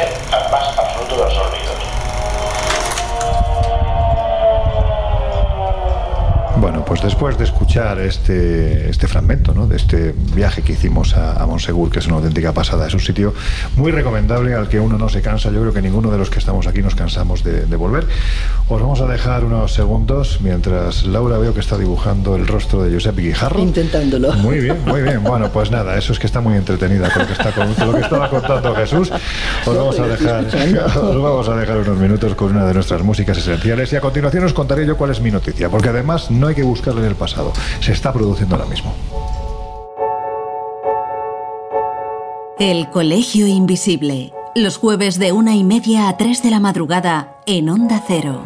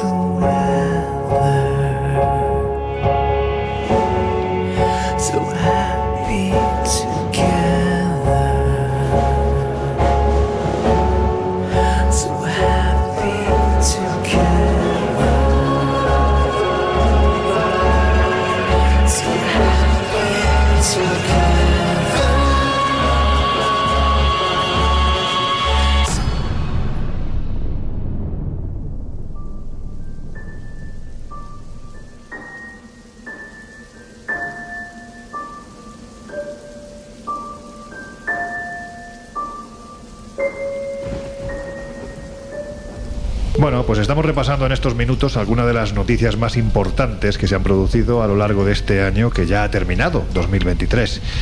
Y bueno, puesto que me toca a mí, pues quería repasar no tanto la actualidad pasada, sino aquella que se está produciendo en estos mismos momentos. Porque hay que decir que en uno de nuestros sitios favoritos, el Teide, parece que se está produciendo, bueno, pues algún que otro avistamiento que hay, incluso ha sido registrado por las cámaras eh, telefónicas, en este caso, de los testigos. Y para hablar de ello, pues lógicamente tenemos a quien más sabe de este lugar, porque además trabaja allí, nuestro querido compañero, uno de nuestros invisibles favoritos, Carlos Jesús Pérez Simancas. Amigo, ¿cómo estás? Muy bien, aquí pasando una primavera este, en este invierno inusual aquí en Tenerife. ¿eh? Que, que aunque suele ser primavera, pero ya esto ya tiene tiene pinta de ser hasta verano ya. Oye, lo primero, feliz año nuevo, que no te he dicho nada. feliz año nuevo, sí. Esperemos, esperemos que este año sea un año cargado para todos, para todos los invisibles, cargado de salud, de buenos momentos, de risa con los amigos y sobre todo pues de felicidad que yo creo que va a ser el 2024, creo que va a ser un buen año para, para todos nosotros. Seguramente sí, esperemos que sí. De momento estamos a puntito a puntito de que se nos eche encima la noche de los regalos, la más importante sobre todo para los más pequeños de todo el año, así que esperemos que traiga muchos regalos. De momento ya el regalo que nos ha hecho en este fin de año 2023 han sido una serie de sucesos, vamos a decirlo así, anómalos que se han producido en los cielos del Teide, ¿no? Pues sí, viene registrándose desde septiembre y una, eh, una compañera me comenta que, bueno, saliendo del Teide, ya para terminando su jornada laboral, pues divisa sobre las montañas de lo que sería el Circo de las Cañadas, el que se encuentra pues entre Guajara hacia, hacia el Portillo, divisaron como una especie de punto que se fue haciendo un poquito más grande, esto a, a, plena luz del día. La primera intención es pensar que es un globo de helio que se está, que se está desplazando, pero es verdad que un globo de helio va ascendiendo y moviéndose de manera muy gradual. Esto se movía pues con unos trazos bastante, bastante rectos y muy rápido. Se pensó también en la posibilidad que era un drone, pero cuando empiezan a abrir el zoom del teléfono y se van acercando con el coche, ven que aquello era mucho más grande. Aquello, eh, eh, los testigos dicen que se mimetiza. De hecho, en la grabación que te vi, que te, que te, pudiste, que te mandé y que pudiste ver, ves sí. cómo se desaparece. Entonces, en aquel momento, pues bueno, no le dan más circunstancias, piensa que, que es alguien pues que en los límites del parque pues ha lanzado cualquier tipo de objeto, desde un dron, desde un globo o una cometa. Hay que recordar que todos los parques nacionales en España el espacio es de este uso restringido, no se puede no, no, se puede, no puede sobrevolar absolutamente nada sin, sin un permiso previo. Bueno, ¿qué, ¿cuál es la sorpresa? Que a las dos semanas tengo otro reporte ya de varios compañeros que desde, desde la cima del Teide vuelven a ver este objeto y aquí sí, ya con los prismáticos, ellos dicen que es como una especie de L, como una V, como si fuera un boomerang, pero todavía más cerrado, que se va desplazando, ellos miran que sigue siendo esa línea, pero la, la idea que ellos tienen es como si fuera un papel moviéndose en el, en sobre el aire. Lo mismo, miran, empiezan a ver si, si puede ser un dron, empiezan a, especul a, hacer especulaciones, ya el globo aerostático eh, no deja de ser, y lo mismo, cuando llega a la altura, al mismo lugar donde, donde se había encontrado, donde habían encontrado la primera pareja que, que, salía del parque, vuelve a mimetizarse. Ellos dicen que se mimetiza, que es como si, si se apagara y de repente se, se pusiera invisible. Pero ahí no acaba. Por la noche también varios usuarios del parque en, tenemos uno de los cielos eh, más espectaculares del mundo, donde se encuentra pues, el, Instituto Astrofísico de Canarias, pues varios usuarios, en este caso gente que fueron para, para hacer el famoso, eh, la famosa ruta de estrellas, que es una ruta que, que circula en la que hay varios puntos en las que puedes ver, eh, tanto en invierno como en verano, diferentes constelaciones, eh, ellos vieron pasar un triángulo luminoso que iba desde norte a sur y que se pierde por detrás de, Pico Viejo. Eh, la idea que ellos planteaban era lo mismo, que no era más, no era un dron, porque era muy grande, no hacía ningún tipo de, de, ruido y en un momento dado, tanto al aparecer como al desaparecer, vino, vinieron seguidos de un gran fogonazo de luz, ¿no? En el, tanto en el norte como, como en el sur. Carlos, y una, una, una pregunta, en, eh, eh, más o menos en base a, a las instantáneas, no solo a los testimonios, sino también a las instantáneas y vídeos que se han registrado de este objeto, suponiendo que sea el mismo en todos los casos, ¿se ha estimado aproximadamente qué tamaño podría tener? Uno de los testigos que, que hablé con ellos por, por, de- por la noche, que era, que era justo un guía, compañero mío, un guía de Starlight, él calculaba mucho más grande que un coche, ¿no? Un coche, él hablaba como una especie de berlingo, ¿vale? Como del tamaño de una berlingo, porque fue el coche que me señaló, que es un coche que tiene él para el trabajo. Y si Pues no- es grande, entonces. Sí, sí, y pasó a, él calculaba, pues más o menos calculando por, por la zona, por la zona que pasó, pues a donde él estaba, que estaría sobre una altura de unos 2.200 metros, las montañas, las más bajas están a unos 2.300, 2.500 metros, pues él calculó que pasó por encima de unos, por encima entre los 300 y los 500 metros, por encima de su cabeza, ¿no? Que hizo, salió justo por el, por la zona del- de, de la disaña y siguió hacia Montaña Blanca en una, tirando una línea recta. Vuelvo a repetir, en los parques nacionales nada puede sobrevolarlo, excepto eh, aeronaves de emergencia o eh, aeronaves militares que van con previo permiso, ¿sabes? Están, está prohibido porque aquello, tanto cielo, suelo y subsuelo están protegidos, no es una reserva para, para aves, por ejemplo. Claro, yo me imagino que esta es la pregunta, esta es la pregunta difícil, la que te voy a hacer ahora mismo. Entonces, ¿de qué se trata? Pues no, no sabemos, y, y tú más que nadie sabes la cantidad de historias que hay sobre el Teide. El Teide ha sido desde, desde épocas de los antiguos canarios un lugar donde han aparecido siempre, eh, tanto en, en cielo y en tierra, fenómenos anómalos. Es que unos trabajadores de un restaurante de, de allí del parque, pues en, la mañana que estábamos tomándonos un café, estábamos hablando de este suceso y ellos dijeron que también estamos hablando en el arco que va entre septiembre, finales de septiembre, a mediados de noviembre.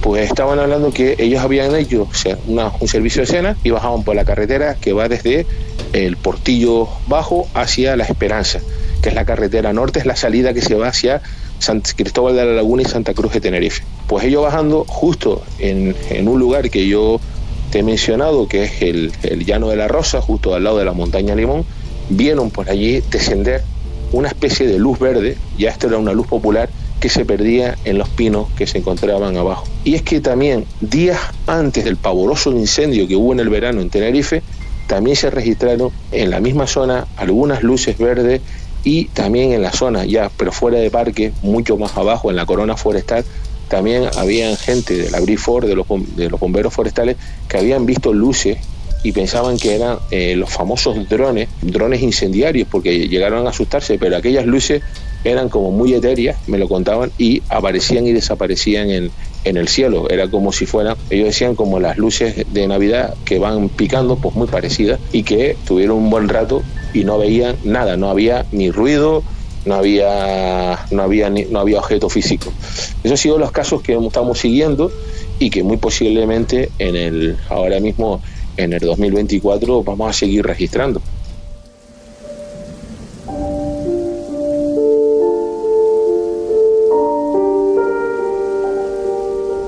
Bueno, pues vamos a estar muy atentos a lo que vaya ocurriendo. Para eso ya acudiremos a nuestro querido Carlos Jesús Pérez Simancas, que está allí pues a pie de cañón, como aquel que dice, siguiendo las informaciones que los diferentes testigos no están contando de lo que se produce en esta zona, que hay que decir que es una zona, bueno, pues especialmente caliente, ufológicamente hablando, ¿no?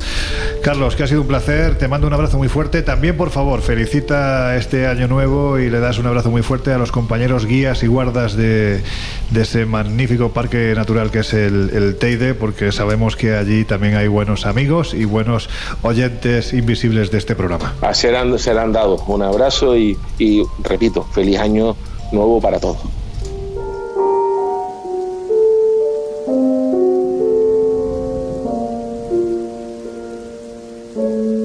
Bueno, pues nada, cuéntanos a ver cuál es tu viaje. Pues es que yo soy muy previsible. Ya, me imagino, me ya, imagino. Seguramente Vampírico seguro. No, No, hay dos posibilidades, que se iba o a Rumanía, vampírico o algo histórico. Histórico, arqueológico, No hay un seguro. punto medio. Sí, además tengo vampírico, clarísimo. vampírico no hemos hecho nada este año No, pasado, este año ¿no? Hay que hacerlo ya, hay que hacerlo ya. Entonces lo tengo claro. A ver. Porque esa incursión en la selva con Diego Cortijo. Claro. Qué maravilla de personaje. Mira que me gusta hablar con él. Tanto, yo creo que hay, son dos perfiles muy parecidos, ¿no? Tanto el arqueólogo Claudio Lozano como el explorador Diego Cortijo.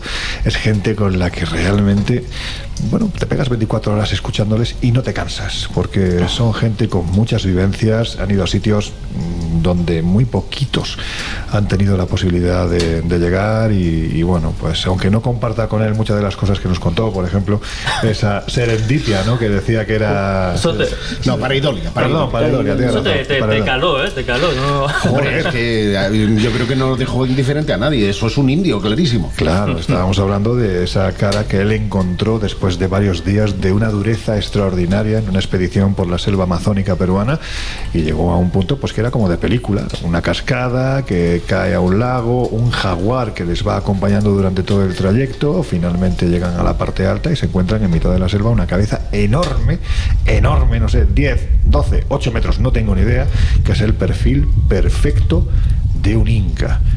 Y a pesar de todo, pues yo os recomiendo que lo busquéis ahora mismo en San Google porque vais a flipar. Diego Cortijo, cabeza inca, en mitad de la selva y seguro que os sale. Él nos dijo que era una pareidolia. Es, es que me dejó destrozado. Claro, es que... Sí, bueno, la verdad es que para los que lo vemos clarísimo, que alguien te diga eso y dices, bueno, es que da igual lo que le pongas delante. Claro, O sea, no claro. lo vas a convencer de ninguna manera de nada. Pero bueno, en fin, pues eso, ya sabéis que es un tema que a mí siempre me ha gustado mucho porque durante unos años, hasta el año 2011, 12 más o menos, prácticamente todos los años, desde cuatro años atrás, nos íbamos el Revenga, Juanjo Revenga, también otro gran explorador y yo, y nos metíamos en América y alguna expedición de esta nos hicimos buscando precisamente uno de esos lugares que no es un mito, no es un mito, digamos que da consistencia física a lo que sí fue un mito de los conquistadores, el Dorado, que era el reino perdido de Paititi. Así que Jesús, haz lo propio. Los actuales no puede faltar un querido amigo al que ya hemos tenido aquí en otras ocasiones, pero al que no nos cansamos de acudir cada dos por tres. Si os parece, antes de presentarlo, vamos a escucharlo. Bueno, yo no soy nada. No soy nada, no tengo ningún título, ninguna carrera, nada en absoluto. Pero intento hacer muchas cosas. En el antiguo Egipto decían que cuando dices lo que, haz- lo que eres, lo único que estás diciendo es todo lo que no eres. Em, yo de pequeño siempre me encantaban las historias de aventuras, esas películas de aventuras y de ciencia ficción, pues que nos llevaban a mundos lejanos, a lugares desconocidos, ¿no? Y que muchas veces tenían un guion común, era un patrón que se repetía en casi todas las películas, ¿no? Era ese mapa perdido que uno encontraba al principio de la película, que le llevaba a uno a un país lejano, donde se encontraba con tribus desconocidas, eh, que al final siempre de alguna manera le llevaba por rutas peligrosas hasta una cascada, ¿no? donde había una calavera de la que salía agua y uno tenía que entrar por allí para llegar a al tesoro o la ciudad perdida. ¿no? Es muy curioso cómo se repetía ese patrón. Pues quédense un poco con ese guion que luego lo retomaré. El Colegio Invisible. Los jueves de una y media a tres de la madrugada en Onda Cero.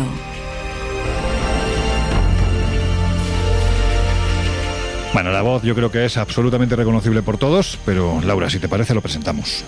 Pues hablamos de Diego Cortijo, un explorador que en la mayoría de ocasiones, pues sin ningún apoyo, solo con sus medios, se ha aventurado en los remotos y peligrosos enclaves del planeta, algunos de los cuales pues no había pisado nadie. Es explorador, es fotógrafo, reportero y guía de viajes y considerado actualmente como uno de los principales activos de la exploración en España. Como miembro de la Sociedad Geográfica Española ha dirigido expediciones tratando de dar respuestas a misterios de algunas de las antiguas culturas del planeta.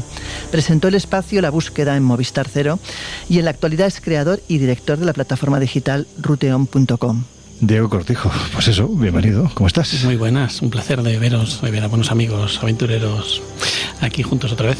Bueno, hablando de aventureros, evidentemente aquí el que se lleva el título principal eres tú, que estás más por estas tierras que por tu propia casa, casi, ¿no? Qué, qué- qué curioso me ha hecho escuchar ese, ese audio que has puesto, que es el de una charla de hace 11 años, 11 años, en el wow. TEDx, en un TEDx en Valladolid, súper nervioso, hablando de, de una expedición del 2011 que fue un punto de inflexión en mis, en mis viajes y en mis proyectos.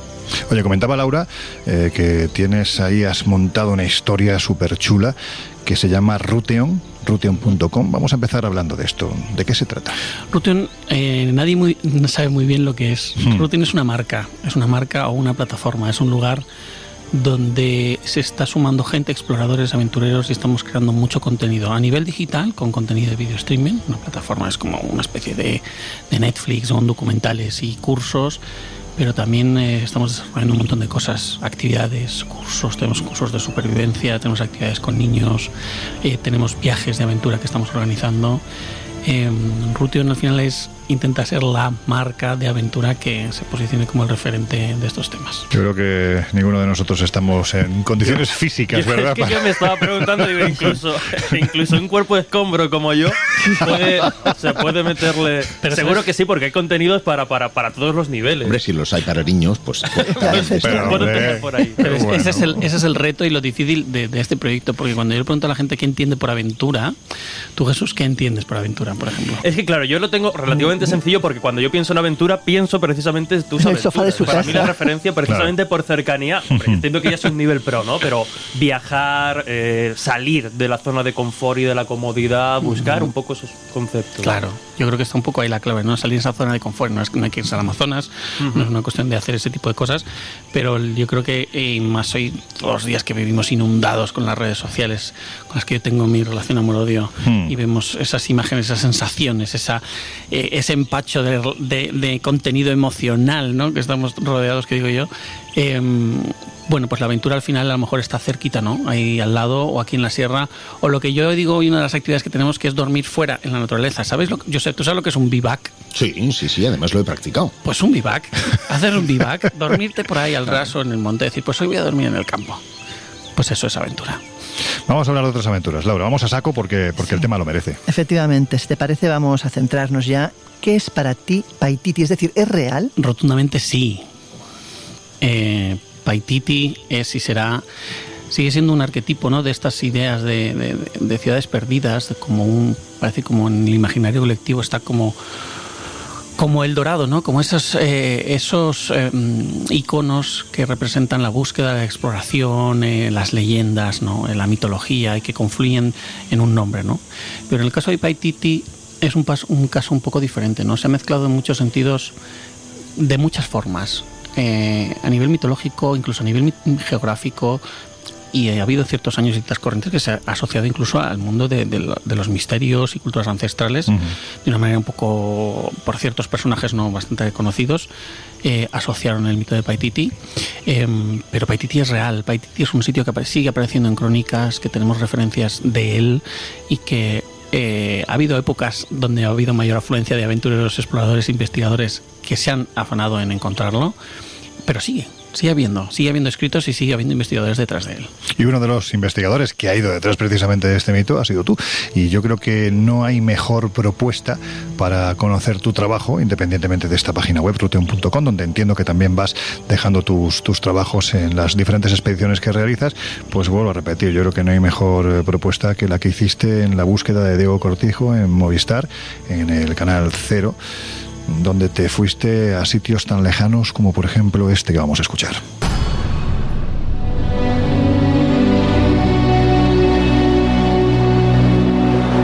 He buscado en las selvas del Madre de Dios esa ciudad perdida de la que hablaban los indígenas, pero no he encontrado nada.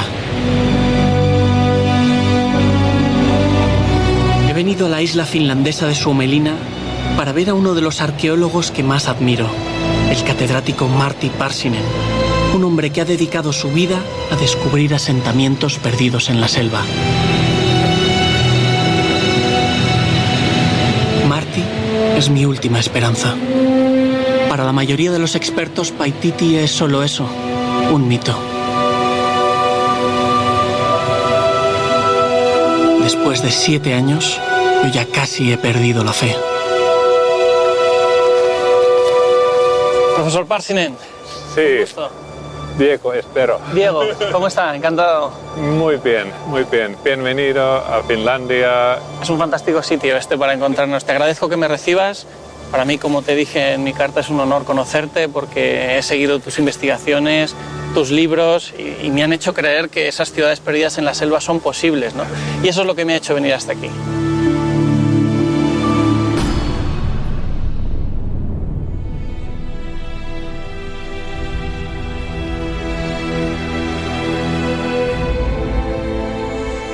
Te has ido a la tierra del final, ¿no? A, a Finlandia, ni más ni menos, intentando seguir la pista de este, de este misterio, de esta leyenda, de este mito, quién sabe si de esta realidad, ¿no? Y a mí me sorprende que alguien tan científico podemos decir, ¿no? Como Marty Parsinen, parece que tampoco tiene dudas de que Paititi sea real. ¿Por qué? Bueno, porque se ha dedicado más de 20 años a explorar el área y ha verificado él mismo como, por ejemplo, existen asentamientos incas de influencia inca mucho más al este de donde se pensaba. Él ha estado explorando la zona de Ribera Alta en Bolivia, encontrando ruinas y restos arqueológicos eh, directamente relacionados con el imperio inca. Eh, ¿Qué ocurre cuando abres esa veda eh, y empiezas a recuperar eh, crónicas y textos eh, y, registros de quipus. Los quipus son los, los nudos que utilizaban los incas, esas- ese sistema que se pensaba que era solo un sistema de numeración o de contabilidad, pues se ha demostrado que, que detrás de esos nudos, sistema de nudos, existe una comunicación completamente compleja. ¿no? Y a través de ese sistema de comunicación han, han detectado un montón de lugares geográficos, de referencias a sitios, a culturas, a tribus que vivían más adentro y, y han seguido eh, acercando la historia a la ciudad de Paititi, ¿no? como un lugar real ubicado probablemente más cerca de Bolivia que de, que de Perú. ¿Y estaríamos hablando de uno o de varios paititis? Bueno, es, es difícil porque Paititi se ha utilizado tanto y en, en época contemporánea, a día de hoy, cada vez que se refería casi a un lugar que estaba lejos, se decía el Paititi. Entonces, em, desgranar un O poco... sea, sería nuestro particular Villadiego, ¿no? sí, bueno. Hablando con Diego Cortijo, bueno, pues, pues mira, viene que ni pinta. Sí, no, no, no, es un poco como el dorado, ¿no? Eh, un- un- una idea eh, icónica, ¿no? Que, se puede referenciar un montón de veces, ¿no? Pero, mm, pero sí, Paititi, ellos eh, están convencidos, ellos que se han, ah, han escudriñado entre archivos y, bibliotecas, precisamente sacando esos testimonios de crónicas antiguas y referencias originales, em, lo tienen muy claro. ¿Quién soy yo para dudar de eso, no? Mm.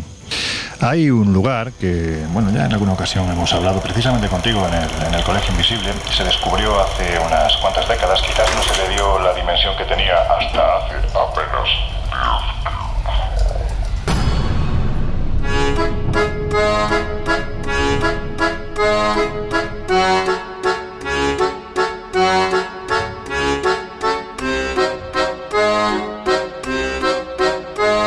Historias así solo ocurren en el Colegio Invisible.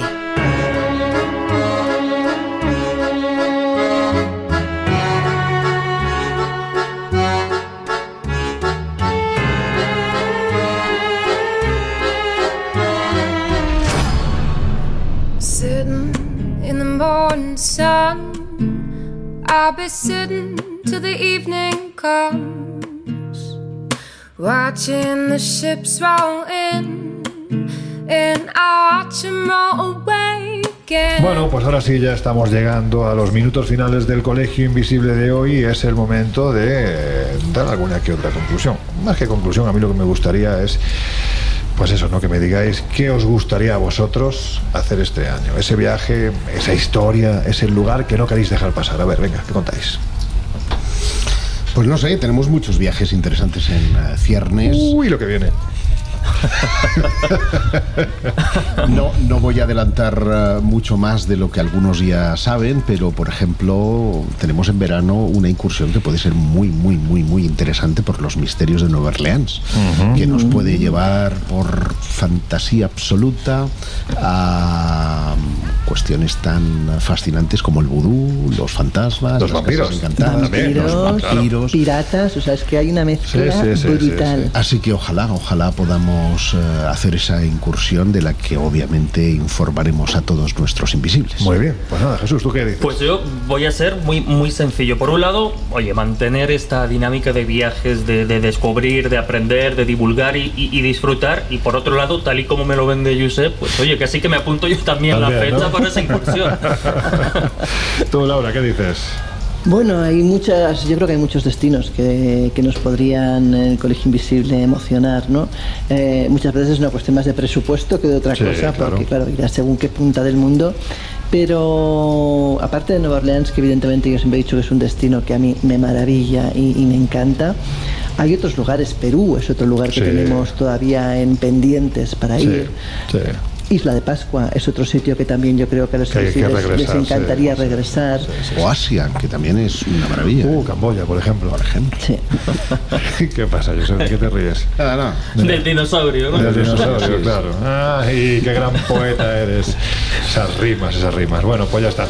Pues nada, que, que este año sea un año en el que disfrutemos como hicimos el año pasado y que los viajes que vayamos a hacer, pues oye, sean nosotros cuatro en compañía de quien quiera acompañarnos, que sean igual de maravillosos. De momento os decimos que la semana que viene eh, estaremos en Turquía, casi nada. Así de, de primeras, el segundo programa del año lo haremos de Turquía. Y que sepáis que el tercer programa del año va a ser en Madrid. Y va a estar con nosotros la hora entera, hora y media más o menos, va a estar el gran Juanjo Benítez hablándonos de las guerras de Yahvé. Casi nada.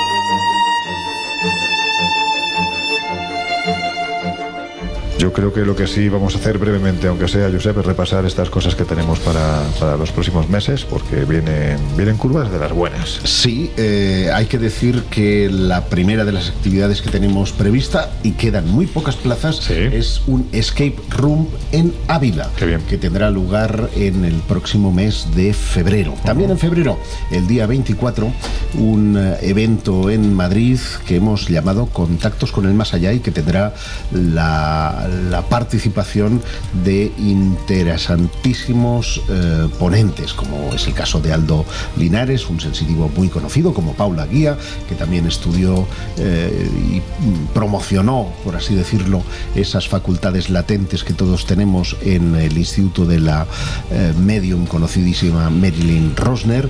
Tendremos al catedrático eh, de psicobiología eh, Martín Loeches y eh, también a una escritora de mm, Luciérnaga que tiene un interesantísimo trabajo publicado sobre el duelo.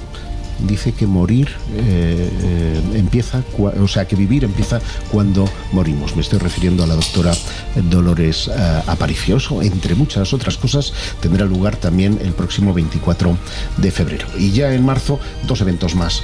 Uno, nos vamos a Egipto, nos vamos Semana Santa. en Semana Santa en una ruta de ensueño por el desierto, por Alejandría, por eh, el Cairo, que visitaremos en profundidad. No El como nuevo en otras museo. ocasiones tendremos oportunidad de visitar el nuevo Museo del Cairo. Quién sabe si ya Zahi Hawass habrá abierto las portezuelas y por lo tanto tenemos Bueno, alguna pues ojalá. noticia nueva que ofrecer.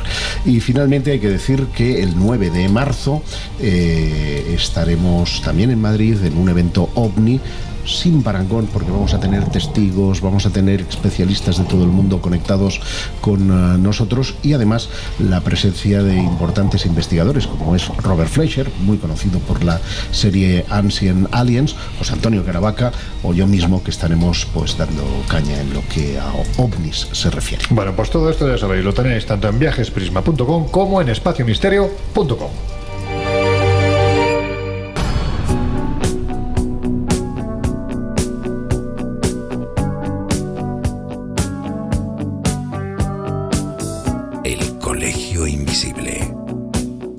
Fernández Bueno y Laura Falcó. En Onda Cero.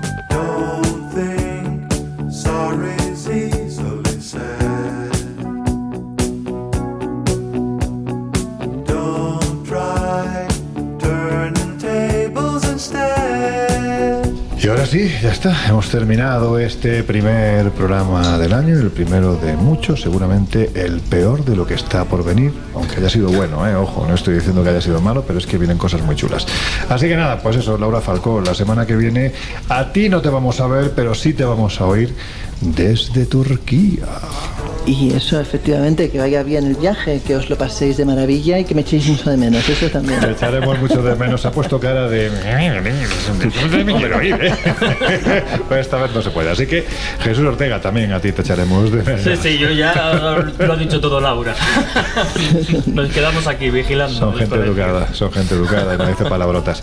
Yo sé, Jarro, tú y yo nos cogemos Nos el vemos. pasaporte y para allá. Y para allá. Eh, ya tengo el carburo preparado porque me pienso bajar hasta el piso 18 de las ciudades subterráneas. Bueno, pues nada, eso la semana que viene, la siguiente ya Aquí, sabéis. aquí se puede fumar, ¿no? Porque tienen ventilación hacia arriba. Joder, vaya tela. Bueno, que os dejamos ya en compañía de No Sonoras y nosotros volvemos a abrir las puertas del Colegio Invisible dentro de una semana. Hasta entonces, que tengáis unos felices días.